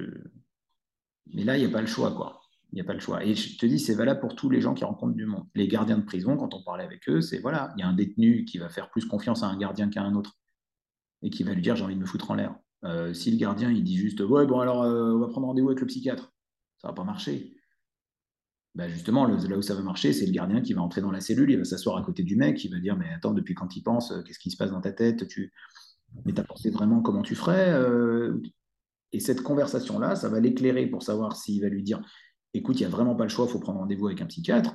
Ou s'il va dire euh... Bon, euh, je termine la tournée que j'étais en train de faire, je reviens te voir après, on en reparle. Voilà, c'est pareil, c'est les mêmes critères avec tous les gens qui voient du monde. C'est intéressant parce que je pense qu'il y a pas mal d'hypnos qui n'oseraient pas faire ça, ou d'accompagnants d'ailleurs, qui n'oseraient pas faire ça parce que c'est pas notre métier, comme tu disais au début. Euh, on n'est pas psychiatre, c'est pas à nous de le faire. Allez voir quelqu'un d'autre. Euh, et ou des fois, Ça m'est arrivé d'avoir des gens qui disent Ah bah non, je veux pas aller voir un psychiatre. Oui. je comprends bien. Moi, je comprends qu'on puisse ne pas vouloir voir un psychiatre parce qu'il y a des gens qui ont eu des expériences très négatives avec la psychiatrie, très négatives avec certains psychiatres aussi. Et peut-être avec n'importe qui, tout est possible. Il y a des gens qui disent je veux plus aller voir un hypnothérapeute parce que j'ai fait euh, l'hypnose et que c'était, ça ne m'a pas convenu. Donc, et en plus, c'est une histoire de personne et de confiance. Il y a des gens qui peuvent venir me voir et dire, moi, je verrai plus jamais un psychiatre. Bah, j'ai envie de leur dire, non, c'est peut-être que ça n'a pas accroché avec moi, mais voilà. Donc, je suis d'accord, si tu veux, que c'est pas le boulot d'un hypnothérapeute de faire une évaluation médicale, c'est sûr. Et, et, je demande à personne de faire ça. Mais par contre, par contre, une évaluation du risque, oui, parce que ça, pour moi, c'est les premiers secours psychiques et à plus forte raison quand tu es quelqu'un qui reçoit du monde en souffrance. Parce que euh, on a beau ne pas être soignant, euh, euh, les, hypnothérapeutes et autres thérapeutes partagent ça avec nous. Ils reçoivent des gens qui ont une certaine souffrance, un certain degré de souffrance. Des fois, c'est un degré de souffrance très minime. Je ne vais pas demander à une personne qui tout va bien dans sa vie, il veut juste arrêter de fumer. Je ne vais pas me jeter dessus pour lui demander au fait, vous avez des idées de suicide. Évidemment, évidemment, évidemment. Mais euh, quelqu'un qui dit, euh, de toute façon, ça me pose tellement de questions, des fois, je me dis que rien n'a de sens dans la vie. Rien n'a de sens dans la vie? Qu'est-ce que vous voulez dire par là? Bah, Je sais pas, la vie n'a pas de sens. Et... Donc, vous voyez pas à quoi ça sert, la vie? Et du coup, euh, c'est un peu bizarre comme phrase. Je peux vous demander, du coup, si vous avez déjà eu des idées du genre, faut en finir avec la vie Vous avez déjà pensé à mourir? Tu vois, c'est pas une... Bien sûr, c'est une question que les médecins posent, mais c'est pas une évaluation médicale. Mmh une évaluation du risque. C'est pareil s'il a des antécédents psychiatriques, je ne demanderai jamais à un hypnothérapeute de me dire bon, alors il a un traitement qui s'appelle comme si, un traitement qui prend 25 mg de ça. Oula, non, bah attends, euh, personne ne devrait euh, euh, se sentir obligé de donner son avis sur un traitement. Évidemment que non. Mais si je sais que la personne a déjà été hospitalisée en psychiatrie, qu'elle a eu des traitements, moi, ça me fait un indice quand même. Mmh il n'y a pas besoin d'être médecin pour poser cette question-là. Maintenant, là où où il y a le truc de c'est pas notre métier, c'est l'habitude.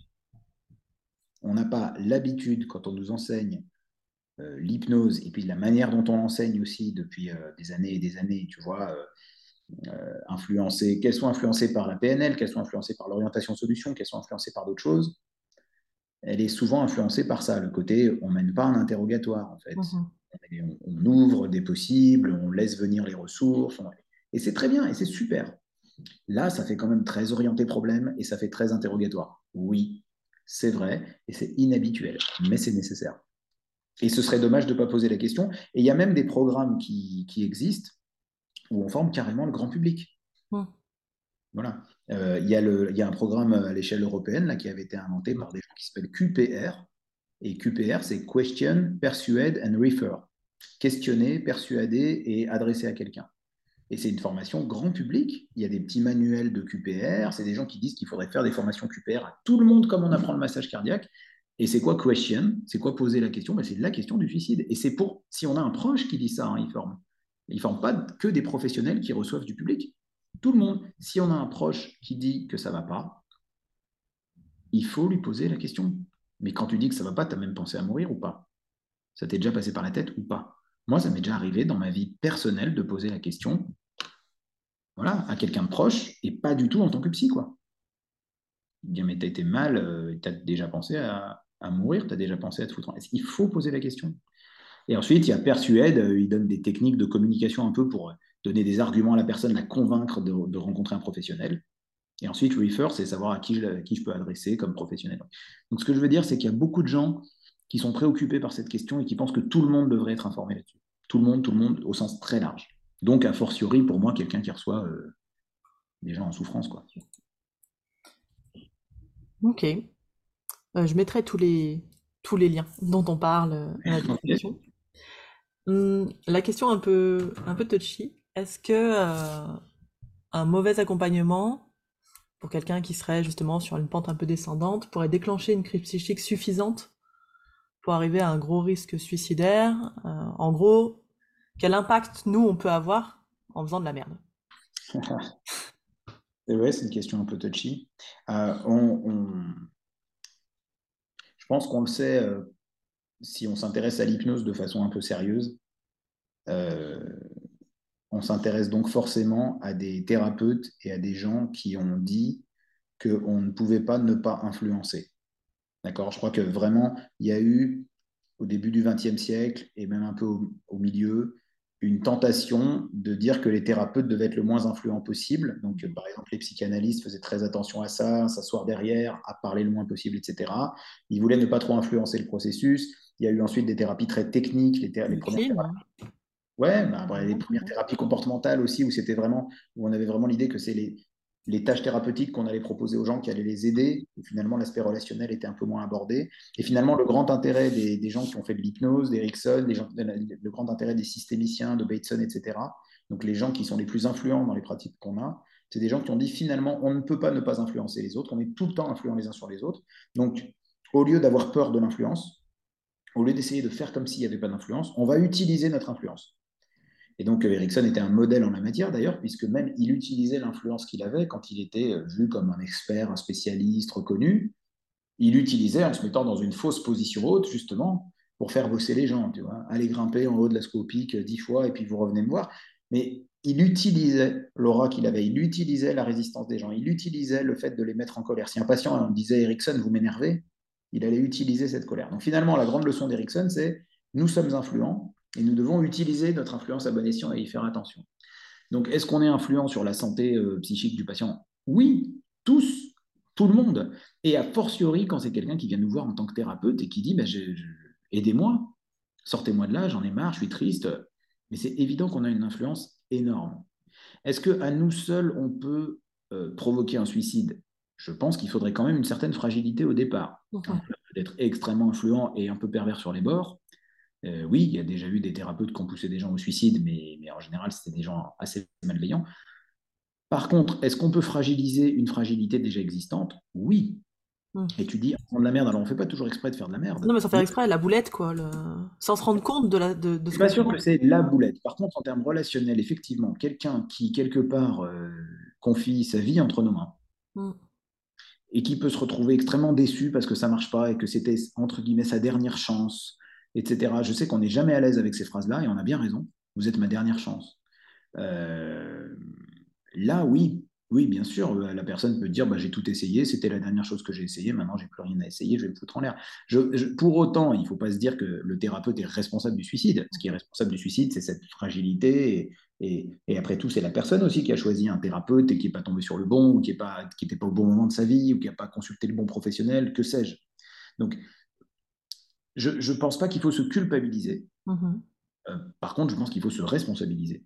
Et ça, c'est Et tous, enfin tous, euh, je veux dire, par exemple, on, comme je disais, euh, tout psychiatre, par exemple, pour prendre même des professionnels, tout psychiatre, ça va lui arriver dans sa vie à un moment donné un patient qui se suicide. Et ça va lui arriver à un moment que le patient se suicide pas si longtemps que ça après l'avoir vu. On constate que les gens qui sont suicidés, beaucoup d'entre eux avaient rencontré un professionnel de santé peu de temps avant. Donc, il peut y avoir une forte culpabilité. Moi, ça m'est déjà arrivé. Quand tu as un patient qui se suicide, c'est terrible. Tu dis, mais... Donc, à la fois, l'idée, c'est que tu revisites ton dossier médical, tu regardes, etc. Et puis tu te dis, bon, j'ai fait ce qu'il fallait. J'ai pas des choses explicitement à me reprocher. Et en même temps, je peux quand même questionner mon attitude et essayer de faire mieux. Donc, je pense qu'on a une grande responsabilité et et, c'est quelque chose de toujours très chouette, justement, dans, ces formations-là et dans les échanges euh, qu'on a, c'est justement de ne pas négliger nos responsabilités. Je, pense que c'est quelque chose qu'on a beaucoup critiqué, j'enfonce une porte ouverte en, en disant ça, mais c'est vrai que quelqu'un qui devient hypnothérapeute très rapidement, après une formation très courte et en venant d'un milieu qui n'a rien à voir avec la relation d'aide, eh ben, il sous-estime sa responsabilité. Et c'est pas suffisant d'avoir appris 15 jours d'hypnose. Mais je dis pas ça parce que j'aurais une certaine opinion sur l'hypnose. En 15 jours, on peut faire de la bonne hypnose, c'est pas la question. Euh, mais il y a tout le reste. Par exemple, moi, quand je, forme des soignants, effectivement, j'ai une formation qui dure une quinzaine de jours. Mais en général, ils le font dans un métier qu'ils ont déjà. Mhm. Ils sont déjà médecins, ils sont déjà psychologues, ils sont déjà. Euh, et c'est à l'intérieur de ce métier qu'ils font un truc. Moi, je ne leur apprends pas ce métier-là. Et, et, du coup, je, je leur dis, 15 euh, jours pour moi ne suffisent pas à donner un métier mais je peux vous donner un bon outil. Et je pense que c'est un outil, en 10 jours, 15 jours de formation, on en sait déjà beaucoup si, c'est bien enseigné. Même des fois en moins de jours que ça, on en sait déjà beaucoup, on peut faire des belles choses. Mais ce n'est pas suffisant. Et je pense que les gens, de toute façon, qui travaillent, qui sont vraiment auprès des gens, qui font un peu plus qu'une formation de base, qui vont voir un peu ailleurs, qui apprennent des choses sur la relation, ils se rendent vite compte qu'on a une, a une sacrée responsabilité quand on a quelqu'un qui arrive avec une souffrance. Donc voilà, l'idée, c'est pas de culpabiliser les gens, mais de dire qu'on a, voilà, on a suffisamment d'influence auprès de quelqu'un qui nous confie sa vie, qui nous confie sa souffrance, on a suffisamment d'influence pour prendre les choses au sérieux et, aller un peu plus loin qu'une formation technique. Quoi. Voilà. On arrive sur les dernières questions. Ça m'est, ça m'est pas arrivé d'avoir euh, quelqu'un qui s'est suicidé, mais j'ai deux personnes proches de mon entourage à qui c'est arrivé, euh, une coach et, un hypno. Et c'est vrai que la culpabilité est grande euh, derrière. Et il y a eu euh, des potentiels reproches aussi, euh, de famille, de choses comme ça. Comment, comment on gère ça? Est-ce qu'il y a des risques légaux pour nous? Est-ce que, hormis bah, tout ce qui est émotionnel? Est-ce qu'il y a des risques légaux? Alors c'est une bonne question. c'est une bonne question. Faudrait, faudrait, faudrait demander à un juriste parce que c'est vrai qu'il y a quelque chose d'un petit peu particulier dans le fait que ce soit une profession qui n'est pas réglementée. Et donc, du coup, euh, à voir quelles seraient les obligations légales de quelqu'un qui a une profession pas réglementée. Voilà. Donc, je ne suis pas certain que le risque légal soit extrêmement fort, sauf à pouvoir démontrer vraiment que la personne savait et qu'elle n'a pas tout mis en place pour. Euh, voilà. Euh, si jamais on est empêtré dans un risque légal, le plus important, c'est qu'il faudra pouvoir prouver qu'on a fait ce qu'il était bon de faire si c'est un risque suicidaire qui a été avéré et que la personne a discuté avec nous, si on peut euh, montrer d'une certaine manière qu'on a engagé les bonnes démarches, qu'on a fait les bonnes propositions à la personne, on sera toujours moins embêté que si on n'a rien fait et comme je disais, qu'on a compté sur nous-mêmes et notre feeling intérieur. Euh, donc ça, c'est pour la partie légale. Après, il faudrait demander, faudrait demander un, juriste. Hein. Je ne prétends pas que ce que je dis là est, est valable sur le plan juridique. Je connais un peu plus dans la partie effectivement soignante médicale, mais parce que justement, on a un code de déontologie, les choses sont définies. par exemple, nous, ce qu'on va nous reprocher, c'est de ne pas avoir euh, justement mis les moyens en œuvre. On ne peut pas nous reprocher une absence de résultat. Hein, on n'a pas d'obligation de résultat en médecine, on a une obligation de moyens. Il faut avoir mis les moyens en œuvre. Si je n'ai pas mis les moyens en œuvre, on pourra me dire, mais pourquoi vous n'avez pas mis un traitement? Pourquoi vous n'avez pas proposé une consultation comme ci ou comme ça? Et puis, pourquoi vous n'avez pas informé la personne Pour informer les gens? Donc voilà, donc je pense que même quand on n'est pas médecin, il faut avoir ce genre de réflexe.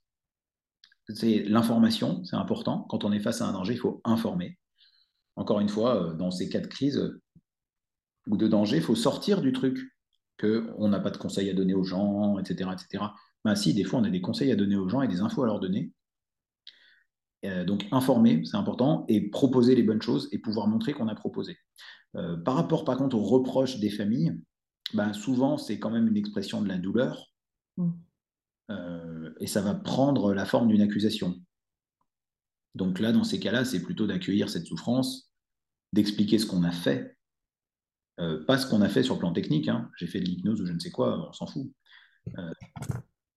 j'ai accueilli, j'ai vu qu'il souffrait, je lui ai fait des propositions, je lui ai proposé même ça, puis je lui ai proposé d'aller là, puis je lui ai proposé de voir telle personne. Et, ça n'a pas suffi. Et ça n'a pas suffi. Et moi, j'ai fait quand même ça. Voilà. Mais c'est toujours difficile. Et puis, c'est normal d'avoir peur du risque légal. On pourrait. Oui. Oui, non, c'est logique. Mais je, crois que ce qu'il faudra dans ce cas-là, c'est être, enfin, se rassurer sur le fait qu'on a fait ce qu'on a pu et, qu'on peut le montrer. On peut le montrer. Après, je ne sais pas, j'ai pas assez d'expérience pour savoir s'il y a déjà eu des histoires où, un hypnothérapeute aurait vu sa responsabilité engagée dans ce genre de cas. Les seuls cas où j'ai entendu parler de trucs légaux par rapport aux hypnos, c'est des gens qui avaient franchement déconné avec des patients. Euh, mais je ne suis pas sûr qu'on pourra nous le reprocher. On est, on est dans un pays quand même, euh, si tu veux, où la responsabilité individuelle, la liberté est quelque chose d'important. Et en général, quelqu'un qui se suicide, avant de prouver que c'était vraiment de la faute d'un autre, il faut vraiment que l'autre ait activement chercher au suicide, tu vois, quelqu'un qui va harceler quelqu'un d'autre en le poussant au suicide, mhm. euh, voilà. Et je vous dis, la, seule chose, c'est montrer qu'on a tenu compte du risque et qu'on a essayé quelque chose. Ça, c'est important. Et après, sur la culpabilité personnelle de l'hypnothérapeute, alors ça, euh, comme tout praticien de la relation d'aide, faut, faut, je pense qu'il faut un peu la vivre, il faut un peu la prendre dans la gueule, quoi. Euh, et qu'ensuite elle soit constructive et qu'elle nous permette de, de nous poser des questions et de pratiquer le mieux possible. Mais c'est tellement normal de ressentir ça, quoi. Mm. Et euh, le, monde s'écroule. Déjà, savoir que quelqu'un s'est suicidé, en général, c'est dur. Et encore plus quand tu connais la personne. Quelqu'un que tu as vu, quoi.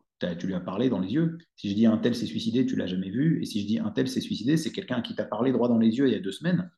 C'est pas la même chose. C'était un être humain en face de toi. Donc moi, je comprends la, je comprends la souffrance. Hein. Vraiment, c'est une expérience euh, extrêmement désagréable. Et d'ailleurs, nous, les psychiatres, c'est par rapport aux autres spécialités médicales, moi je dis souvent, c'est celle-ci notre confrontation à la mort. Si j'étais cancérologue, je travaillerais avec des gens qui ont le cancer, et bah oui, effectivement, j'aurais la vie et la mort des patients en fonction de mes traitements, en fonction du cancer, etc. Et ils, dealent régulièrement avec la notion de vie et de mort. Je ne dis pas que c'est simple, c'est très dur pour eux, moi je ne sais pas comment ils font, mais euh, c'est une partie de leur matière de travail. Moi, le moment où la mort est, est là, c'est la question du suicide uniquement. On ne meurt pas de l'angoisse, on ne meurt pas de la dépression, on ne meurt pas du psychotraumatisme. Par définition, si on est psychotraumatisé, c'est qu'on a survécu à quelque chose d'horrible. Donc en fait, les gens sont chez moi parce qu'ils sont vivants en fait. Et le moment où la mort euh, se pointe, c'est le suicide. Donc euh, pour, pour nous, les psys, c'est le gros risque. C'est le truc qui fait peur. Moi, je comprends tout à fait que ça fasse quelque chose. C'est le truc qu'on redoute. Mm. C'est c'est terrible. Et on ne peut pas empêcher ce sentiment d'échec, même si en vrai, oui, bien sûr, la personne était libre de faire ce qu'elle a fait, mais, qu'est-ce que j'aurais pu faire? Non, c'est pas facile. C'est pas facile. Je pense que c'est là que la supervision aussi peut peut-être euh, être aidante à un moment. La supervision est aidante sur les deux niveaux, justement, pour moi, où la supervision est aidante. C'est-à-dire, pour moi, la supervision, il y a une part euh, un peu technique. Mmh Quand je reçois des gens en supervision, il y a un côté ou des fois c'est de la révision aussi de choses déjà vues, ou c'est donner un, autre angle, ou suggérer des choses, proposer des connaissances sur un cas. Là, en l'occurrence, ça pourrait être le cas. Si je saurais quelqu'un dans cette situation, d'abord, on verrait bah, comment tu as évalué le potentiel suicidaire. D'abord, techniquement, comment tu peux faire pour que ce genre d'erreur ne se reproduise plus d'erreur ou pas d'erreur d'ailleurs, il n'y a peut-être pas eu d'erreur du tout, et comment tu peux faire pour aborder maintenant ta pratique sans être complètement flippé? Et puis il y a une partie plus personnelle dans la supervision. Il y a une partie, tiens, euh, telle personne que je rencontre, il m'énerve, il déclenche un truc chez moi, ça va pas. Bah là, l'équivalence, bah, depuis que c'est arrivé, je me sens triste, c'est douloureux. Là, la supervision est aidante sur ces deux aspects-là, vraiment. C'est, c'est technique et humain. Merci. Est-ce que tu as des ressources? Euh, je sais pas, des livres. Alors j'ai bien noté euh, ta formation. J'ai noté les différentes choses, le CPOA, les urgences psychiatriques, ouais. qui on pourrait renvoyer. Oui, alors il y a eu des. J'ai plus les références en tête, mais j'essaierai de, retrouver. Mais il y a eu des enseignements en ligne qui ont été faits à un moment donné, des MOOC. Des MOOC Ouais, sur, le, sur le, la question du suicide et qui ont été faits par des psychiatres justement qui enseignent euh, une des méthodes d'évaluation du potentiel suicidaire qu'on appelle la méthode RUDE, risque, urgence, dangerosité. Euh, voilà, moi j'ai plutôt un acronyme avec fragilité, possibilité, enfin, mais peu importe les acronymes, c'est un peu toujours les mêmes critères, mais il y a cette méthode RUD, la risque, urgence, dangerosité, je crois qu'on la trouve dans, certains MOOC. Euh, j'ai rappelé les critères de ça aussi euh, dans mon premier bouquin, le premier bouquin que j'avais fait qui s'appelle Écouter par les soignés. Il y a un petit chapitre sur la crise suicidaire aussi où je redonne les, critères que je vous ai dit là voilà, il y, a, quelques ressources comme ça sur Internet. Et si euh, vous cherchez, vous trouverez que c'est un peu toujours les mêmes critères qu'on donne, parce que c'est issu de statistiques en fait. On, a, on, fait ce qu'on appelle parfois des, c'est terrible comme mot, des autopsies psychologiques, c'est-à-dire qu'à partir des personnes qui se sont suicidées, ils essaient de reconstituer leur parcours, leur vie, leur profil, si tu veux, et on découvre des similitudes, et c'est aussi comme ça qu'on fait des statistiques. et, et donc voilà, des statistiques sur les gens qui tentent de suicider et puis qui aboutissent euh, au suicide. Et donc on voit que ça tourne toujours autour des mêmes critères parce que statistiquement, c'est ce qui ressort. Ok. C'est intéressant. Ok. Eh ben, écoute, merci beaucoup, euh, Philippe. Si tu avais autre chose à nous dire, je crois qu'on a, on a pas mal. Euh, non, je, du sujet. je pense que c'est un sujet qui est. Voilà, je pense c'est un sujet qui est important quand on débute. C'est un sujet qui fait partie des choses, justement, si on est euh, si on n'est pas formé à ça, mais qu'on est amené à recevoir des gens qui souffrent, voilà, je pense que c'est un, un sujet qui compte. Et quels que soient les sujets que, que, que je peux enseigner par ailleurs, je, dirais que c'est voilà, c'est toujours quelque chose d'important. Si voilà, en ce moment, la formation que je fais le plus, par exemple, pour moi, c'est le harcèlement scolaire. Mais il est bien évident que si un gamin arrive, je suis harcelé, j'ai envie de me suicider, ben, d'abord on évacue la crise suicidaire et ensuite on utilise les outils du harcèlement. Si on se jette sur ah, mais attends, j'ai une solution pour le harcèlement, tu vas voir, ils vont arrêter de t'embêter, ça va super. Euh, c'est une bonne idée, hein, mais pas tout de suite. Il faut déjà que je m'assure que, voilà, quel que soit le, psychotrauma, ça va être pareil. Il y a des super outils sur le psychotrauma, je suis très content d'enseigner ça. Bon, ok. Mais enfin, si la personne a envie de se foutre en l'air, d'abord on sort de ça.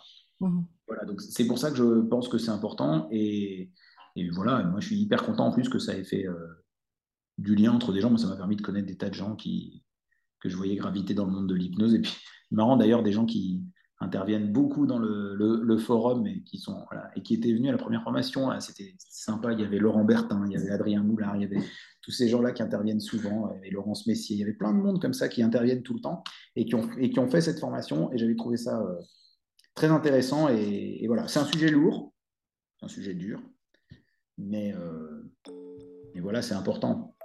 C'est important. Voilà, je trouve que c'est important. Merci beaucoup. Ben, merci à toi. Merci à toi de m'avoir reçu. Voilà pour le podcast avec Philippe Haïm. Merci beaucoup Philippe. Alors moi les points que j'ai vraiment retenus, euh, c'est que euh, quand on parle de vie ou de mort de quelqu'un, et eh ben, l'éthique, etc. Euh, est-ce que je peux en parler? Est-ce que je peux appeler du secours, etc. Bah, ça, ça passe vraiment au second point. Ce que je retiens aussi, c'est qu'il y a un temps pour la thérapie et puis un temps pour autre chose. Alors le mot qui me vient c'est sauver l'autre, mais pas dans le sens sauveur, mais euh, dans le sens euh, éteindre les flammes quoi, de l'incendie, comme euh, il me semble que c'était ce que disait Philippe. Donc ça c'est les deux gros points que je retiens, et puis après je trouve que ce qui est très intéressant aussi c'est de, de arriver à, reconnaître un petit peu l'état de crise, est-ce que c'est une crise très importante, est-ce que c'est une crise un peu moins grave et auquel cas on ne fait pas les mêmes actions? Donc ça, ça me paraît des points essentiels à retenir. Je vous invite à aller voir dans euh, la section euh, description. Euh, j'ai mis tout ce dont on a parlé et puis j'ai rajouté d'autres choses aussi. Voilà, toutes les infos dans la description. Pour conclure ce podcast, je vous informe que c'est la dernière fois que je fais le lancement de l'accompagnement sur 6 mois que j'ai, qui avant s'appelait se lancer et qui maintenant n'a pas de nom. Donc c'est un programme pour les débutants, pour les aider à s'installer s'ils ne le sont pas encore, mais surtout pour développer leur clientèle, euh, pour réussir leurs deux premières années dans l'accompagnement, et puis pour travailler sur eux, leurs freins, la légitimité, le syndrome de l'imposteur, etc., etc. Donc si ça vous intéresse, je vous invite à me contacter en message, je mets tous les liens dans la description également. Je vous souhaite une très bonne journée, soirée et prenez soin de vous.